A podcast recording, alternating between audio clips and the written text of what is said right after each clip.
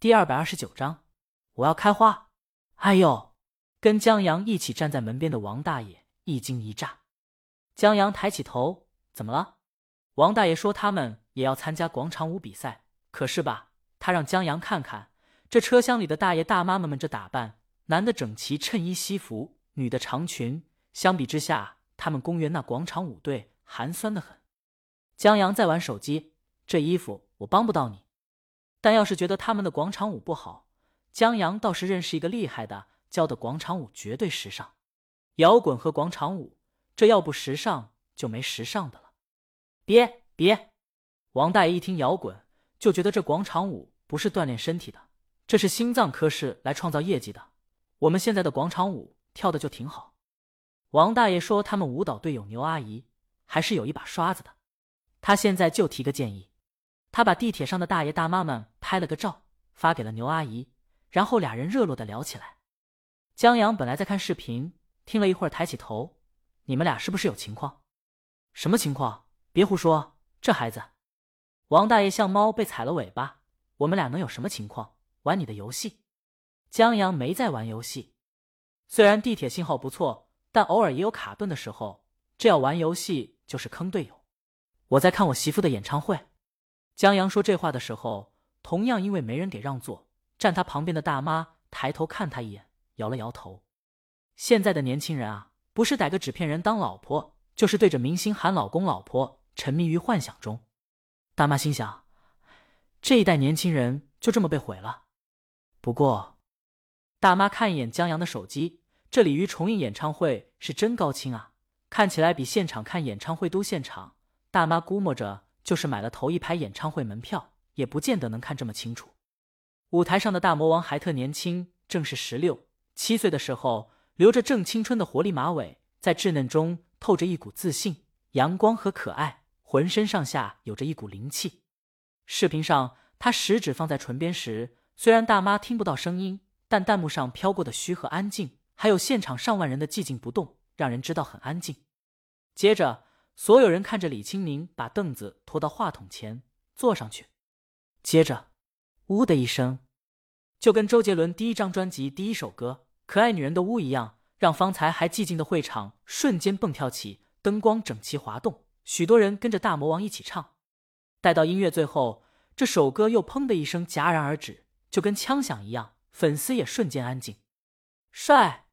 舞台上的大魔王从出道到现在就几乎不怎么跳舞，因为不大会跳，就是有兴致时跟着身边女伴舞用手整齐划一的比划一下。弹幕上刚说个可爱，大魔王就停下了。往往这时候的弹幕就是战略性偷懒飘过，但不得不说，李青宁在跳舞的时候是真的有魅力。只是简单的动作却跳到了心坎上，在帅气之余又不失少女的可爱。尤其鱼鱼鱼，就是这段舞蹈吸引了大妈目光。不止可爱一面，当大魔王单马尾、白 T 和牛仔裤站在台上吉他弹唱，后面还加了一段吉他 solo 的时候。少女的清纯和吉他 solo 时的激昂反差之大，让人觉得太酷了。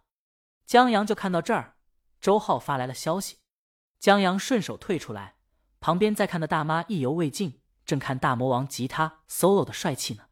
就在这时候，他看到了江阳手机壁纸上江阳和李青宁的合照。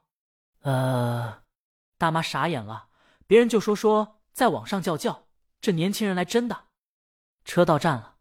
江阳在大妈的目送下，跟着王大爷下车了。在上电梯的时候，江阳问王大爷：“刚才那大妈怎么看我怪怪的？”王大爷也觉得他欲言又止的样子，八成是看上你了。我去，江阳让王大爷别胡说。你想哪儿去了？我说他想要你联系方式，介绍给他闺女什么的。我儿子在出名以前，经常碰到这事儿，一趟地铁坐下来，能收到三四个联系方式。都是热心的大妈要给他介绍对象，你虽然没我儿子俊，但偶尔碰到一个也正常。王大爷说的理所应当，那是因为我结婚了，所以要联系方式的少。江阳找了个干巴巴的理由，他觉得不够有说服力，就又说联系方式再多有什么用？你儿子结婚了，呃，王大爷的心让他戳了一刀，但不忘嘴硬。我儿子那是狗熊钻进玉米地里掰棒子，选择太多，挑来挑去。一直没挑中，所以现在还没结婚。王大爷越说理由越顺。哎，对我儿子是有的挑，挑花了眼，这长得俊都这样。呵呵，江阳觉得那他儿子眼光挺不好的。你看我直接挑了最好的。王大爷呆了呆，你是个屁的狗熊，你是根棒子，让人挑的。俩人相互暴击，刷卡出了地铁站。等到了小剧场的时候，小剧场外面的广场正热闹。三哥在带着一群阿姨跳广场舞，他那妖娆的身姿带点二人转地气的舞姿，那跳广场舞穿上的飘舞如云的红装。王大爷记起来，这就是你在地铁上说要介绍给我的教广场舞的。这幸亏没答应，他还是低估江阳的品味。这广场舞跳的不是为心脏科室创造业绩，这是为精神病医院创造业绩啊！江阳也觉得三哥这打扮够可以的，要用歌词形容的话。就是我要开花，我要发芽，我要春风带雨的哗啦啦的那种状态。但他让王大爷别光看三哥，多看看后面的大妈。三哥一个大男人，穿一身跳广场舞的裙装，脸上还带着夸张表情，自然辣眼睛。但大妈们跳起来要看的话，王大爷同意，还真有点东西。江阳他们看了一会儿，三哥和猛张飞他们也结课了，大爷大妈们陆续散去。江阳，三哥。可以呀，把广场舞培训班搬到这儿了。这地方好。三哥笑着说：“他们在小剧场外面挂个招生海报，就借售票厅报名。然后这小剧场所在的位子还僻静，适合报班的大妈们学习。许多报班的大妈是想跳，但又抹不开面子跟跳广场舞的队伍学，这才来我们这儿进修的。所以地方偏点儿有偏点儿的好处。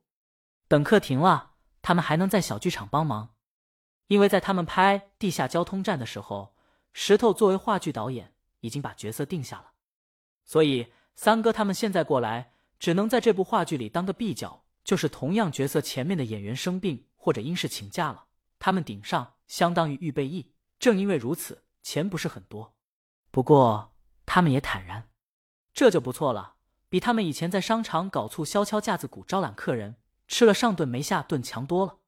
至少话剧团给交五险一金，